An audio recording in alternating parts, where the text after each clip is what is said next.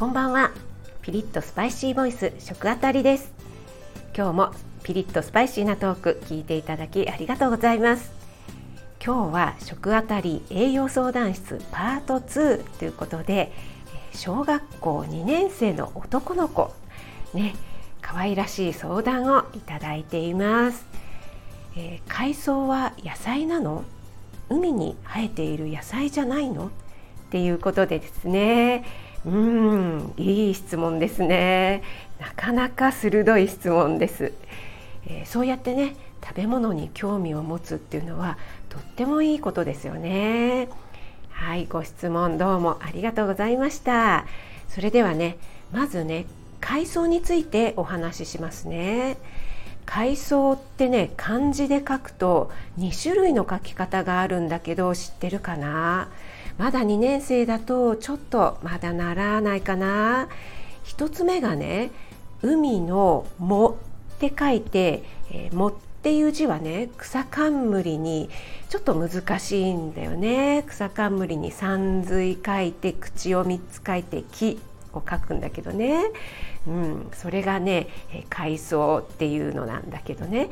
もう一つが海の草って書いて海藻ね。草っていう字はもう習ったかな。あこっちの草もかあの草冠だったね。こっちは簡単な方の、草冠に火を書いて十の草だよね。はい。でね海藻っていうね藻の方なんだけどねそれのね特徴なんだけど葉っぱと茎と根っこの区別がないんですね。だからね、えー、海の中で岩にくっついてゆらゆらゆらゆらしてるの。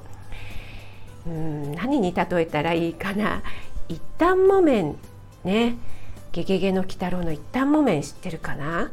あとはねムーミンに出てくるニョロニョロさんね。ちょっとねごめんね例えが古いかな。そうそんな感じでねなんかね体のこのね草とかね、えー、葉っぱとかね茎とか根っこの区別がなくてねこうゆらゆらしてるの。それがね、えー、難しい方の海藻っていう字を書くねものなんだけどいつも食べているのはそっちの方なんだよね、昆布とかわかめとかひじきとかねいつも食べてるよね。はい。そしてねもう一つの海藻ね海の草って書く方の海藻。これはね海の中で育つ植物なんだよね。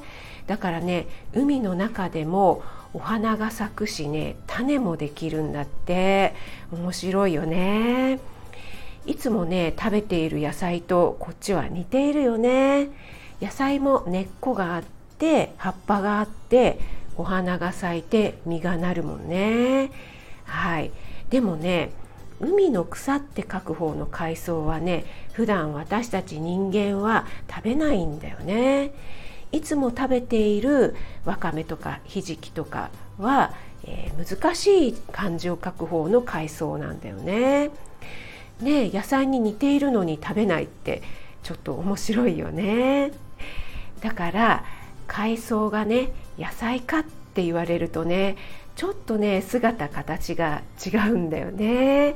さっきね岩にくっついてゆらゆらしてるって言ったけどね野菜とちょっとニョロニョロさんとか一旦木綿は違うもんね。